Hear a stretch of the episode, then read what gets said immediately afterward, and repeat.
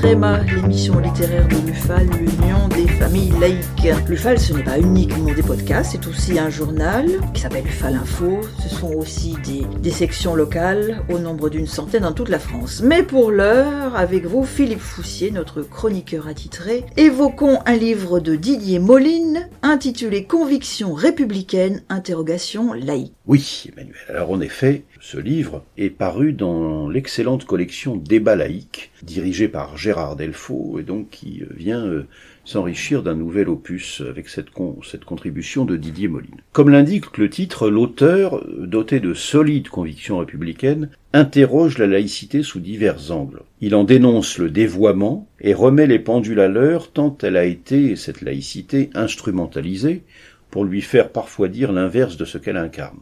Pour lui, non seulement l'État doit être laïque, mais la société tout autant, pour garantir, dit-il, à tous ses membres une vie sociale apaisée, libre à eux de se référer à une conviction spirituelle de leur choix s'ils l'estiment utile. La laïcité ne repose pas seulement sur la neutralité de l'État. D'ailleurs, euh, rappelait Jaurès, il n'y a que le néant qui soit neutre. Mais elle requiert, la laïcité, d'autres conditions que Didier Moline vient exposer dans ce livre. Il développe une série d'arguments autour de la notion d'indivisibilité de la République, qu'il confronte au communautarisme, encouragé par des courants religieux souhaitant séparer les fidèles de leur culte du reste de la nation. Il dénonce dans ce phénomène l'aliénation des individus présentée par la mode intellectuelle comme un choix de liberté. Et il souligne qu'on ne saurait concevoir de discrimination qu'elle soit positive ou négative, qui serait fondée sur les origines, qu'elles soient géographiques ou autres. Fin de citation. Il met par ailleurs en garde quant à des conceptions véhiculées au niveau européen sur la reconnaissance de peuples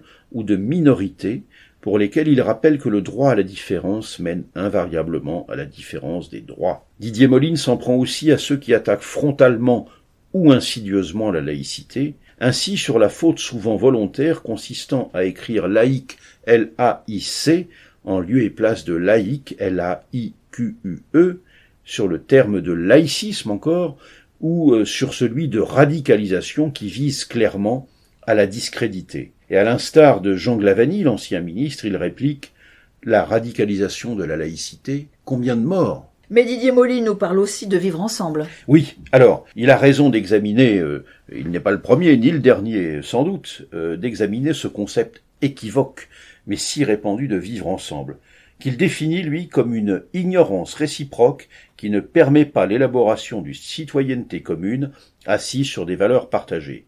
Il s'agit d'une formule commode pour qui veut éviter le débat sur l'affaiblissement de la République l'exacerbation des différences, présenté comme essentiel à l'idée de certains groupes.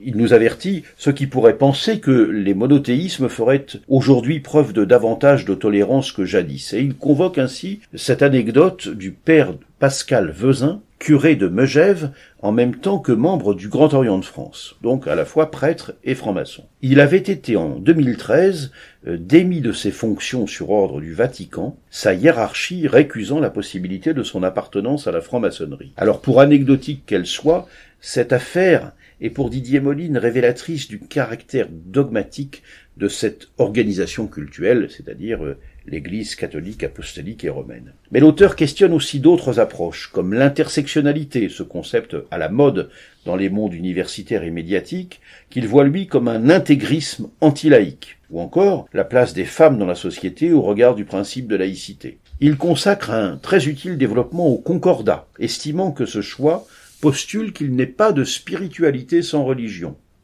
Et il insiste enfin sur le rôle dévolu à l'institution scolaire, la nature ayant horreur du vide, si l'école ne conduit pas l'accompagnement de l'émancipation intellectuelle, il se trouvera beaucoup de volontaires, confessionnels, commerciaux ou politiques pour former, entre guillemets, les esprits. Fin de citation. Voilà pour ce petit livre de Didier Moline, Conviction républicaine, interrogation laïque, avec une préface de Gérard Delfaux, donc euh, dans la collection Débat laïque aux éditions L'Armatan, 210 pages, 20 euros.